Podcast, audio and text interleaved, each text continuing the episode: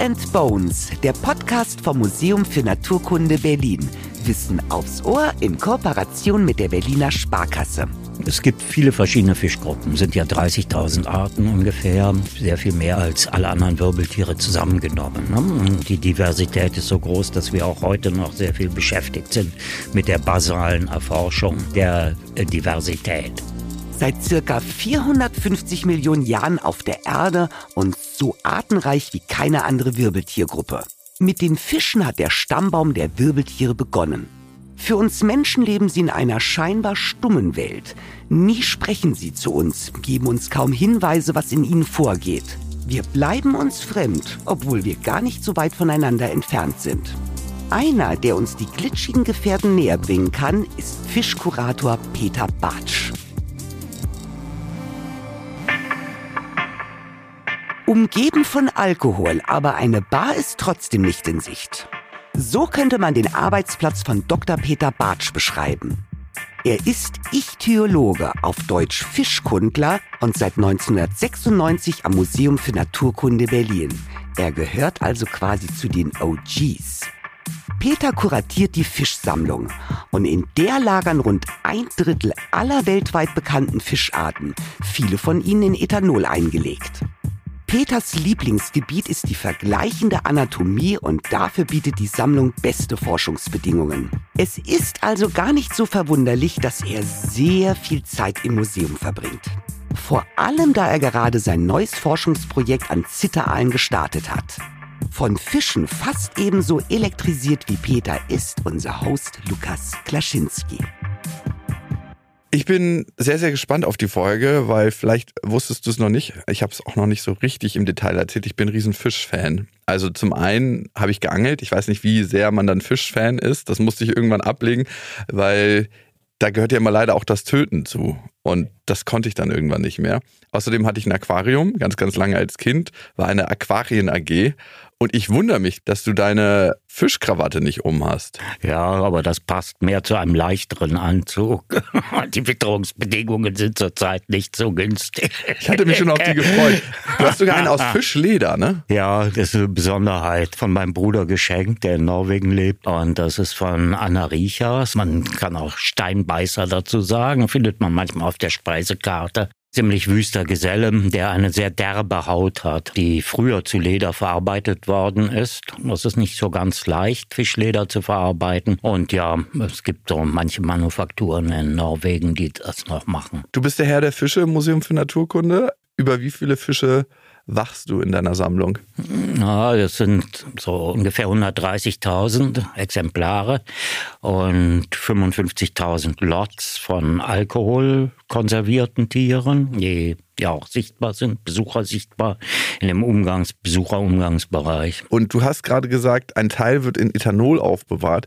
Wie ist es denn mit dem Rest? Also ist er getrocknet oder? Viele alte Präparate sind Trockenpräparate, also Stopfpräparate oder sehr, oft sehr einfach vor Ort angefertigt auf Expeditionen. In früherer Zeit war das ja gar nicht so einfach, das ist auch heute noch nicht, auf Expeditionen halt große Mengen Flüssigkeit zu transportieren, schwere Flüssigkeit, entzündliche Flüssigkeit, zumal auch nicht so leicht zu bekommen. Nicht? So früher hat man dann manchmal Arak oder Rum oder oder so etwas genommen, sich vom Sundowner sozusagen abgespart, um seine Tiere zu konservieren. Und oft blieb nur die einfachste Möglichkeit, Trockenpräparate herzustellen. Also die ganz alten Sammlungen sind sehr reich an Trockenpräparaten und das sind eben Stoffpräparate heute, Skelettpräparate auch. Nicht? Wie wurde denn der Fisch zum Fisch? Gibt es sowas wie einen Urfisch? Im Wesentlichen nimmt die Wirbeltiergeschichte ja seinen Ursprung im Wasser. Und das archaischste Lebewesen, was Ähnlichkeiten mit Fischen hat, ist das sogenannte Lanzettfischchen. Das sind Bewohner von Sandstränden zum Beispiel oder Flachwasserbereichen, sandigen, die filtrierend eingegraben leben, aber so lanzettförmig, fischähnlich aussehen. Sie besitzen auch einen Achsenstab, eine sogenannte Corda dorsalis. Das ist so ein aus flüssigkeitsgefüllten Zellen gebildeter Achsenstab, der als Widerlager für die Rumpfmuskulatur dient. Und das findet man durchgängig im Reich der sogenannten Chordaten, deshalb heißt die Gruppe so, zu denen auch die Wirbeltiere gehören. Auch bei Embryonen von Wirbeltieren und Larven findet man das, sogar bei manchen adulten Fischen. Also Störe zum Beispiel haben eine Chorda dorsalis, die zeitlebens erhalten bleibt. Auch menschliche Embryonen Embryonen haben so eine Chorda dorsalis. Später wird sie bei uns zum Beispiel durch knöcherne Wirbelkörper ersetzt, auch bei den meisten Fischen durch knöcherne oder knorpelige, Haien, Rochen und so knorpelige Wirbelkörper, wird dann sozusagen in Segmente zerlegt, unterbrochen durch ein anderes Gewebe, eben Skelettgewebe, was sich da bildet. Was ist anders an den ersten Fischen als an den Fischen heute? Was hat sich weiterentwickelt? Es gibt viele verschiedene Fischgruppen, sind ja 30.000 Arten ungefähr, sehr viel mehr als alle anderen Wirbeltiere zusammengenommen. Ne? Die Diversität ist so groß, dass wir auch heute noch sehr viel beschäftigt sind mit der basalen Erforschung Woran der, der äh, Diversität. Schwer zu sagen. das, das ehrlich gesagt kann ich, kann ich gar nicht sagen. Vielleicht ist es die Vielfalt des Lebensraumes, die da auch eine Rolle spielt. Ne? Und die Vielfalt der Lebensmöglichkeiten, die von Ozeanen bis zu Schlammpfützen sich ah. Fischen bietet. Aber es ist eben auch die ursprünglichste Gruppe von Wirbeltieren, die die längste Zeit sozusagen auf der Erde lebt, aus dem dann die Landwirbeltiere gewissermaßen als Loser an das eklige, trockene Land geflüchtet So sagt sind. das ein Fischexperte. ja, sozusagen eine Umkehrung der Sichtweise. Ne? die Loser an Land. Ja, ja. Ja, und darunter gibt es eben erhaltene, sehr archaische Gruppen. Es gibt hochmoderne, so von der Körperkonstruktion sieht, ne, so ein Kugelfisch, der wie so ein Hubschrauber sich im dreidimensionalen Medium bewegen kann, so mit seinen Flossen wedelnd, so wie Steuerschrauben, die bewegend oder so, ist natürlich ein sehr stark abgeleitetes, hochentwickeltes Wirbeltier. Außerdem Superskill, unter Wasser atmen zu können. Was kann der Fisch, was wir nicht können? Fische haben zusätzliche Sinne, muss man sagen. Die Ferntastsinn, Seitenliniensystem. Also Ferntastsinn? Was ist das? Sie können also Schwingungen unter Wasser auf Entfernung wahrnehmen. Über der Körperoberfläche verteilt gibt es also Mechanorezeptoren, die diese Schwingungen wahrnehmen können.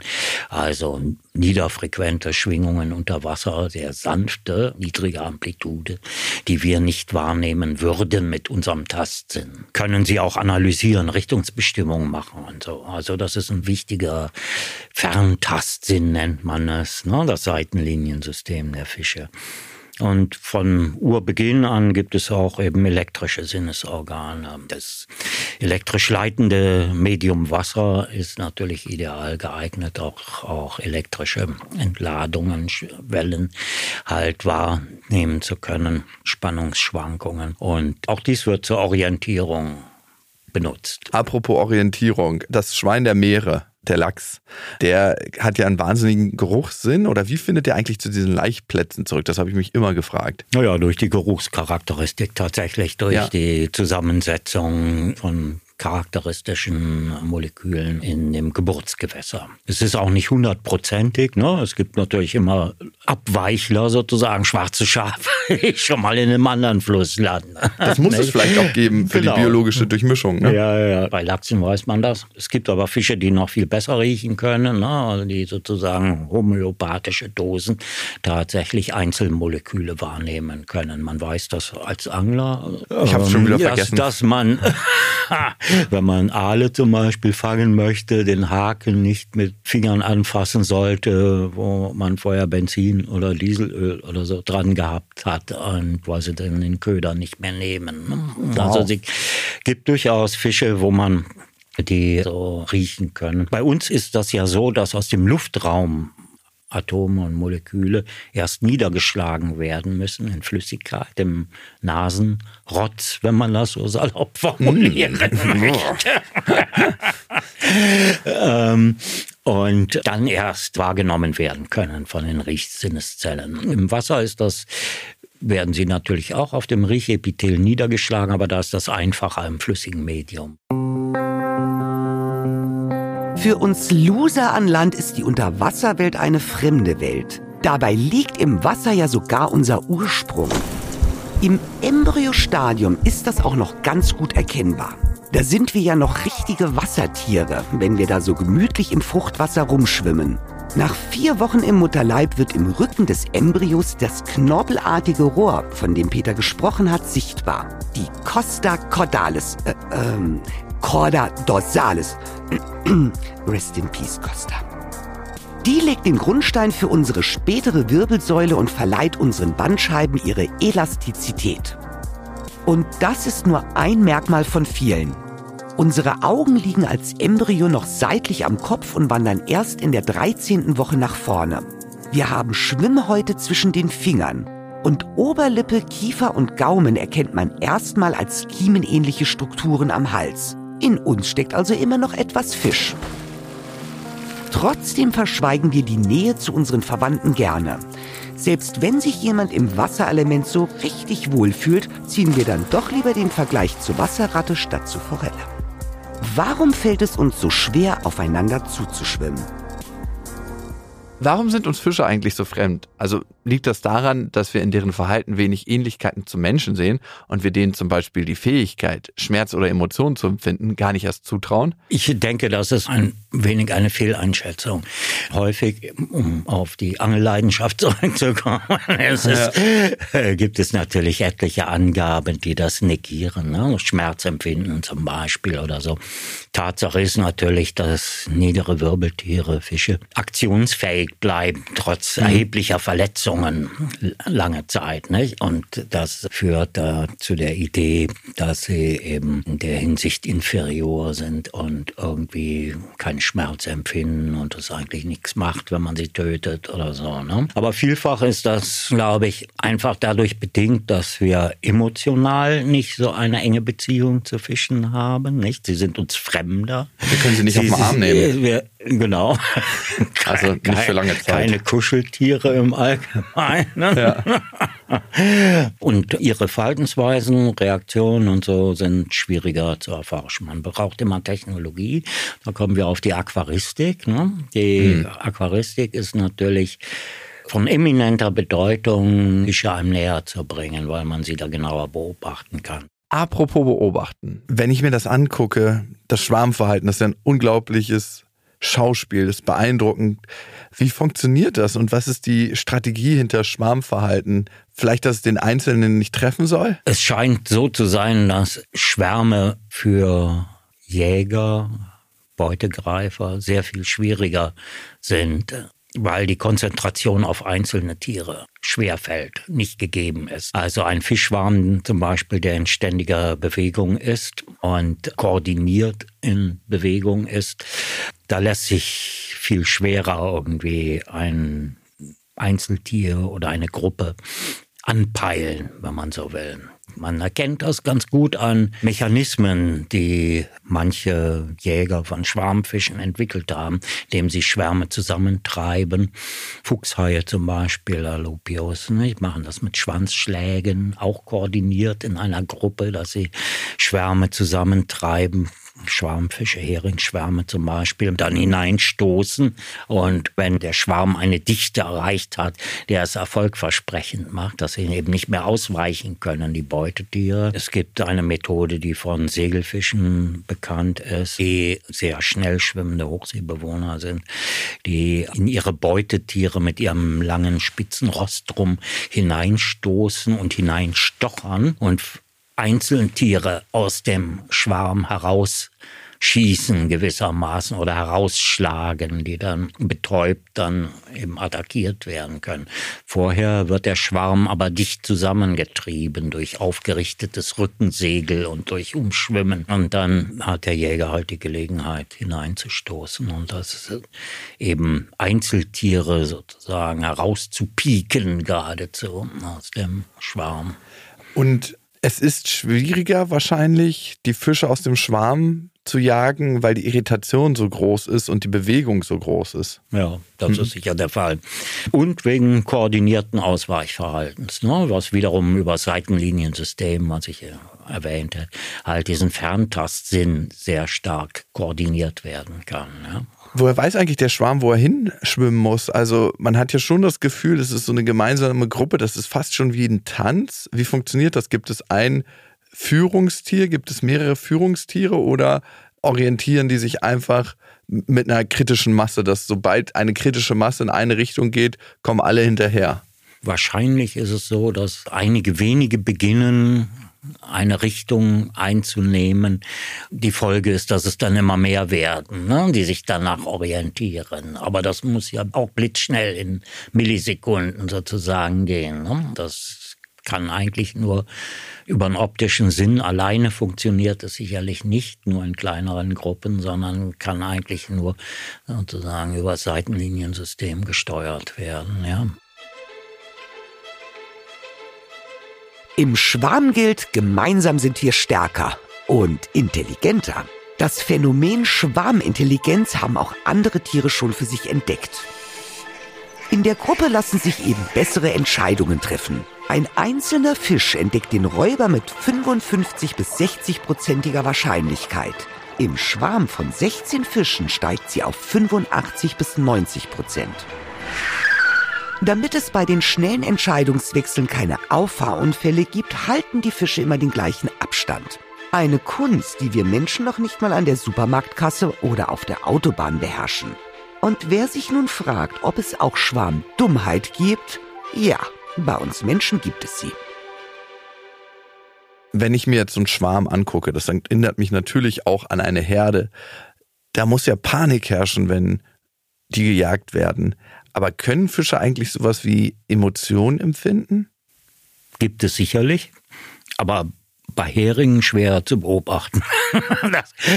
zum Beispiel ganz, okay. ganz schwierig. Aber es gibt natürlich sowas Ähnliches zumindest. Ne? Also Farbwechsel zum Beispiel bei Fischen ist, ist ja durchaus sehr häufig physiologischer Farbwechsel, weshalb Farbbeschreibungen häufig auch in die Irre gehen. Früher gab es ja in der Literatur viele Beschreibungen von irgendwie, wie die ein äh, dunkles, schattiertes Braun in der Rückenfärbung übergeht in einen cremefarbenen Bauch und eine gezackte, gewinkelte Bänderung über die Seite verläuft und so weiter und so fort. Aber das sind dann häufig ja Beschreibungen, die von toten Tieren gemacht worden sind. Und Im Leben können die ganz anders aussehen, können ihre Farbe auch wechseln. Männchen, Weibchen können anders aussehen, können aufeinander reagieren. Vielleicht ist das ein ganz gutes Verhaltenszeichen, wenn man dem näher kommen möchte, ob sowas wie Emotion eine Rolle spielt. Sicherlich ja durchaus aus äh, Fische, bei denen man vermuten kann, dass der Intelligenzgrad etwas höher ist und die auch Emotionen durchaus haben können. Ja. Es gibt ja auch sowas wie Drohverhalten, es gibt sehr komplexe Paarungsverhalten oder auch Territorialverhalten und so etwas. Das ist sicherlich auch mit so etwas assoziiert wie Emotionen. Jetzt erinnere ich mich wieder an mein Aquarium und jetzt frage ich mich, wenn es sowas wie Emotionen gibt bei Fischen, dann sind die bestimmt nicht glücklich in so einem Aquarium. Aber gut, gibt es Glück bei Fischen. Wie fühlen die sich in so einem Aquarium? Also ich ja, würde mich das, Das eben ist auch die Aufgabe des Aquarianers, das zu detektieren. Ich habe es nicht also detektiert. Also Aquariendimension zum Beispiel spielt eine große Rolle, Versteckplätze, angemessene und so. Ne? Also allein die Größe des Aquariums spielt dabei eine große Rolle. Ne? Merkt man ja mit einer Zeit. Ne? Also wenn man irgendwie ein 50 Liter Aquarium hat und da fünf Guppies drin hält, ist das wahrscheinlich nicht, nicht so das Problem. Guppies kommen auch in Pfützen vor oder in Abwasserkanälen oder so etwas. Nicht? Also insofern sind die eine begrenzte, eingeschränkte Umgebung gewohnt, sind selbst ziemlich klein und so und für die spielt es wahrscheinlich keine Rolle. Ne? Wenn man natürlich irgendwie einen Hecht versucht zu halten in einem Aquarium, der allmählich darüber hinaus wächst, ist natürlich Unfug, ja, ganz klar.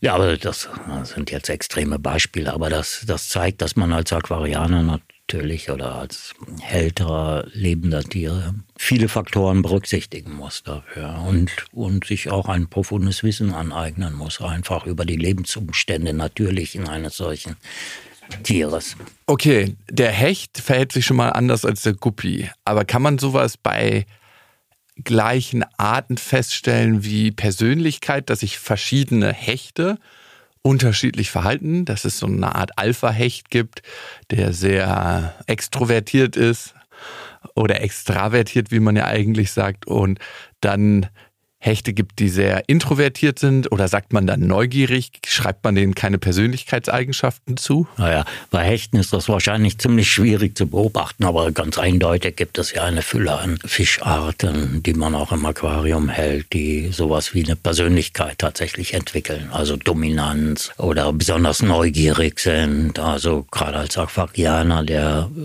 viele Stunden vor dem Aquarium halt zubringt, detektiert natürlich individuelle Verhaltensmuster auch von, von seinen Tieren. Ne? Und Barschel zum Beispiel ganz, ganz eindeutig, dass es da auch individuelle Unterschiede gibt im Verhalten. Und selbst bei urtümlichen Gruppen wie meinen Flösselhechten, afrikanischen, habe ich das feststellen können. Da gibt es schon mal ein dominantes Männchen drunter, was eben die anderen immer wegbeißt.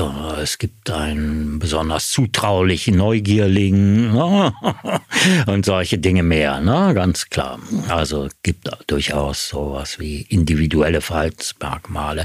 Die sind bei manchen Arten natürlich sehr schwer zu beobachten. Nicht? Also das, deshalb äh, eignen sich Hechte vielleicht nicht gerade so besonders gut dazu, weil sie wenig äußere, dem Menschen verständliche Verhaltensmerkmale aufweisen, vielleicht auch etwas ärmer sind in, im Spektrum von Verhaltensweisen, die sie zeigen können. Aber es gibt mit Sicherheit Fischarten, die, die da sehr individuell, sehr ausgeprägte Individualität auch haben, beobachtbare. Ob der Aal auch zu den schillernden Persönlichkeiten in der Unterwasserwelt zählt? Zugegeben, seine schlangenartige Form macht ihn nicht gerade zum Sympath. Aber er ist ein ziemlich besonderer Fisch. Und nein, nicht nur, weil er laut Freud ein Penissymbol ist. Europäische Aale werden bis zu 80 Jahre alt und gehören zu den semelpaaren Tieren. Das heißt, sie laichen nur ein einziges Mal am Ende ihres langen Lebens. Dafür gehen sie, wie die Lachse, auf Wanderung. Bis zu 5000 Kilometer ohne Fresspause. Das könnten die auch gar nicht, weil da, wo vorher der Verdauungstrakt war, bilden sich jetzt die Geschlechtsorgane.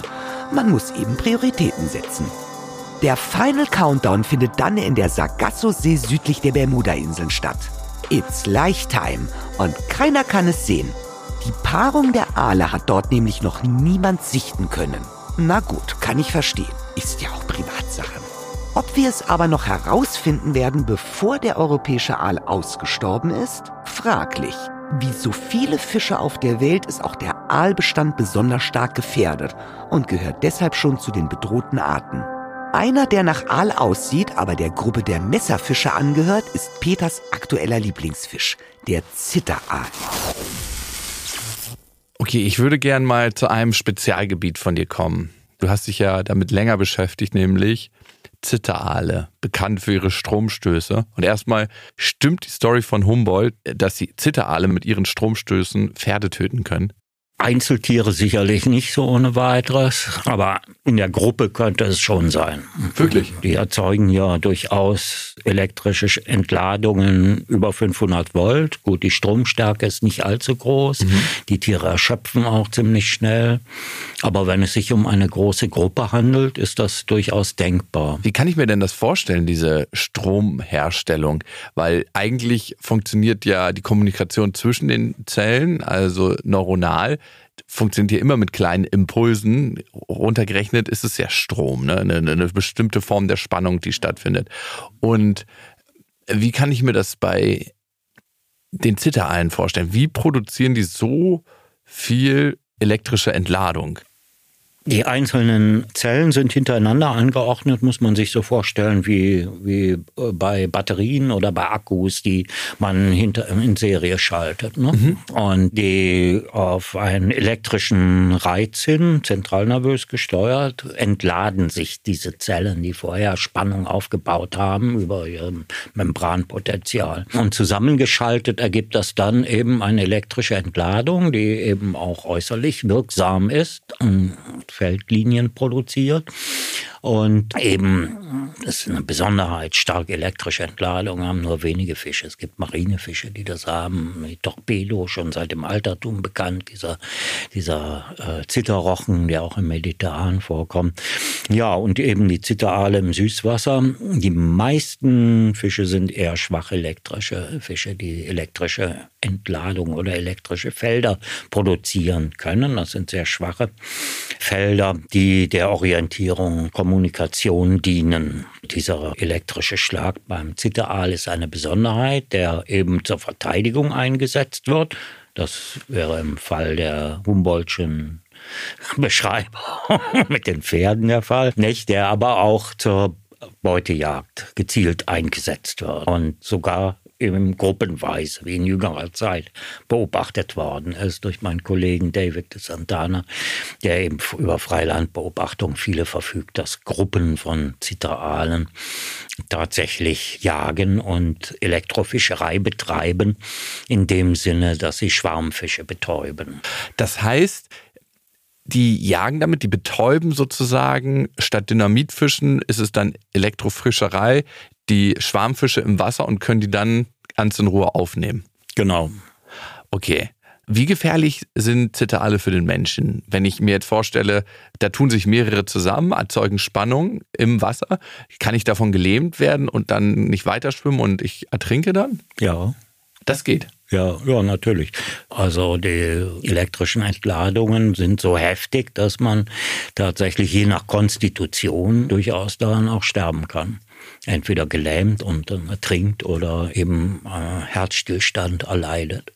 Das klingt nicht so schön. Und wenn wir jetzt schon bei den Gefahren im Wasser angekommen sind, ich hatte wirklich ganz lange die Angst, in den See zu gehen, weil ich mir immer vorgestellt habe, wenn ich nicht auf den Grund schauen kann, dass Fische kommen und sich meine Füße schnappen und daran knabbern. Was sagst du? War das eine irrationale Angst oder ist da auch ein bisschen Wahrheit dran? Ja, besonders gefährlich hier. Nein, oder? Im Wannsee. Aber im Wannsee sind ja schon richtig große Wälse und dann hört man ja, immer wieder, dass sich mal einen Dackel schnappen oder. Ja, in der Tat ist es ja so, dass der einzige belegte Fall, dass ein Wels eine Badende gebissen hat, ist hier aus dem Landwehrkanal in Berlin. Mhm. Und ähm, da darf man eigentlich eh nicht baden. Darum, dann war es ja auch richtig. Ich glaube, zu der Zeit, in, aus der das berichtet wird, wahrscheinlich 20er Jahre oder ah, okay. 1920er Jahre, war das wahrscheinlich noch, noch durchaus erlaubt okay. zu bahnen. Lange Rede, kurzer Sinn. Es gibt natürlich sehr, Silurus glanis ist eben eine sehr großwüchsige Art, die halt in, hier auch durchaus vorkommt und die eben zwei Meter ungefähr lang werden kann. Hier in der Gegend bis zu drei Meter im Donauraum. Wir haben ja einen treuen Kooperationspartner, die Berliner Sparkasse. Ohne den wäre dieser Podcast nicht möglich. Und auf dem Instagram-Account der Berliner Sparkasse seid ihr, liebe Hörerinnen und Hörer, schon vor der nächsten Beats and Bones Folge gefragt. Wir stellen euch über die Instagram-Story nämlich Schätzfragen und ihr könnt über die Story schon direkt eure Tipps abgeben. Die Auflösung gibt es dann immer hier in der nächsten Beats and Bones Folge. Die erste Frage, die wir euch gestellt haben, lautet, ja, wie groß ist denn der größte Fisch, Peter? Und äh, von dir äh, freue ich mich über die Auflösung. Das ist sicherlich der Walhai, Rhinchodon-Typus, so bis gegen 20 Meter groß werdend. Also ein recht harmloser Hochseebewohner, der kleine Fische und Plankton frisst. Es gibt noch einen Riesenhai, habe ich gesehen. Das sind Haie mit zwei Rückenflossen, ne? Und da glauben die Leute manchmal, dass mehrere Tiere unterwegs sind, aber ist nur ein Tier unterwegs. Der wird ja auch recht groß, ne? Naja, es gibt äh, zweiten gibt es noch Ketorinus maximus, ne, der Riesenhai, so 15 Meter oder sowas im Nordatlantik ähm, findet man ihn ab und zu. Können Fische eigentlich seekrank werden? Ich erinnere mich an meine letzte Segelreise und ich bin unglaublich seekrank geworden. Also wirklich so, dass ich dachte, so, was machst du hier auf dem Wasser? Aber bei Fischen ist das nicht so, ne? Doch, ja. ja, meiner Erfahrung nach ja. Jedenfalls, wenn sie ordentlich, sagen wir mal, ich habe mal Fische über eine längere Strecke mit dem Automobil transportieren müssen. Und leider waren die Straßenverhältnisse so, dass die trotz guter Verpackung und sanfter Polsterung die Kiste ziemlich geschüttelt worden ist. Und offenkundig, nein, tatsächlich muss man aufpassen, wenn man Fische transportiert und sehr starke Wasserbewegungen auftreten, dass sie nicht die Nahrung erbrechen und dann ähm, tatsächlich auch das, das äh, begrenzte Hälterungswasser in der Transportkiste verseuchen damit und versterben dadurch. Deshalb sollte man äh, viele Fische muss man darauf achten, dass man die halt ähm, nicht frisch gefüttert transportiert. Ah. Also Fische können auch seekrank werden, wenn sie unwillentlich starken Wasserbewegungen ausgesetzt werden im Fall eines Transportes. Wieder was gelernt. Welcher sechste Sinn kommt bei Fischen vor? Ferntastsinn einmal, also Seitenliniensystem, ne, mhm. ne, also Schwingungen ähm, auf größere Entfernung wahrnehmen zu können, die für uns unterschwellig wären, also ganz wichtiger Orientierungssinn im aquatischen Milieu und die Wahrnehmung von elektrischen Feldern. Eigentlich seit Urzeiten, seit Anbeginn der Wirbeltierevolution gibt es auch eben diese passive Elektroperzeption, wie wir das kompliziert ausdrücken, also die Wahrnehmung von elektrischen Feldern in dem leitfähigen Medium Wasser. Welche Schwimmgeschwindigkeit können die schnellsten Meeresfische erreichen? Ja, das liegt oberhalb von 100 Kilometer in der Stunde sind gemessen worden. Wow. Das ist äh, vorwiegend, ja, es gibt so schnell schwimmende Hochseebewohner, Spezialisten, Segelfische oder Xiphias gladius, Schwertfisch, die sehr, sehr hohe Schwimmgeschwindigkeiten erreichen. Vor allen Dingen ist das gedankt einer umfangreichen roten Muskulatur, eine äh, Muskulatur, die halt aerob arbeitet, also unter hohem Sauerstoffverbrauch arbeitet und einer etwas erhöhten Körpertemperatur. So ungefähr bei diesen schnell schwimmenden Hochseejägern liegt die Körpertemperatur so ungefähr vier Grad Celsius oberhalb der umgebenden Wassertemperatur. Die können ihre Körpertemperatur auch regulieren, was sehr, sehr schwierig ist im aquatischen Medium, nicht? Weil das hohe Wärmeleitfähigkeit hat, das Wasser. Ja. Aber die erreichen also sehr, sehr hohe Schwimmgeschwindigkeiten. Das ist ja ein Wahnsinn, weil ich weiß es vom Bootsfahren, dass man ja eigentlich immer mal drei rechnet. Also wenn man ein Boot hat, das 300 PS hat, dann würde das als Auto ja wahrscheinlich so 250 km/h fahren. Und wenn man jetzt ein Boot hat, fährt das vielleicht, wenn das normal groß ist, also so 8, 9 Meter, 80 km/h damit. Also das muss man immer eigentlich 1 zu 3 rechnen. Das heißt, an mhm. Land würde dieser Fisch 300 km/h schnell laufen können oder einfach gar nicht.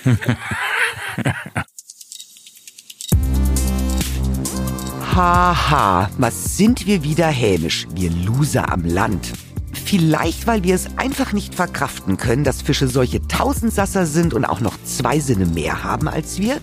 Wer jetzt sagt, na aber dafür können sie ja ja nicht sprechen, dem darf ich unsere nächste Folge ans Herz legen. Mit Karl-Heinz Frommold geht es ins Reich der Tierstimmen und so viel darf ich schon verraten. Ihr werdet auch einen Fisch zu Gehör bekommen. Wenn euch die Folge gefallen hat, dann freuen wir uns sehr über ein paar Sterne in der Spotify-App.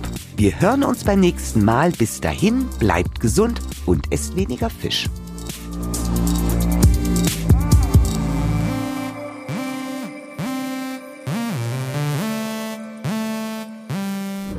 In freundlicher Produktionsunterstützung der Auf die Ohren GmbH.